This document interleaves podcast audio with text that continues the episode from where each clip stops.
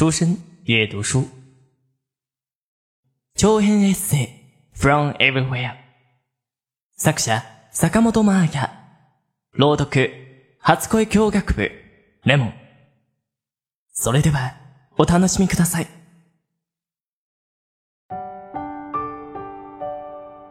8歳でこの世界に足を踏み入れた時16歳で CD デビューした時不特定多数の人の前に本名で立ち続けるというのがどういうことなのか本当に覚悟をしていたかというと多分全く想像すらできていなかった。だから随分後になってもう引き返せないところまで来てしまってからこれで良かったのかなってふと考えちゃったりもして別に私が歌わなくても世の中に素晴らしい音楽は溢れているし、私が演じなくても他に女優さんはいっぱいいるし、そんな風にいじける日もあったりして。だけど今、自分の歌声がどうしようもなく恋しい。ヘッドフォンから流れ込む慣れ親しんだメロディーがあまりにも優しい。随分長い時間をかけて雨の日も風の日も私は私の畑に立って土を耕してきたんじゃないか。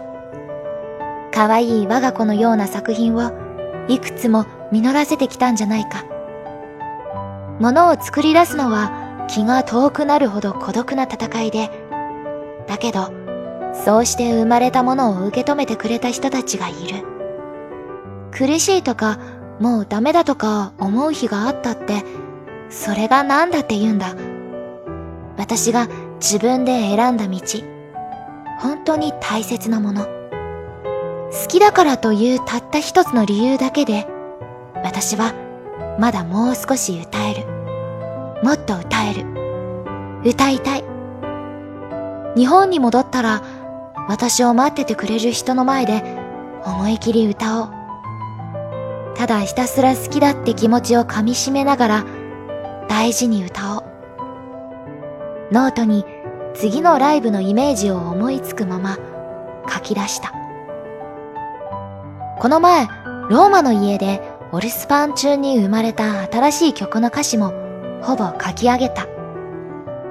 タイトルは Everywhere。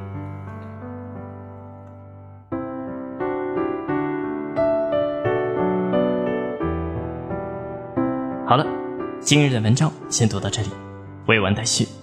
期待大家下一次收听。关于栏目的建议和想法，可以填写在下方的评论栏中与我们互动哦。那么，晚安，我是米娜塞。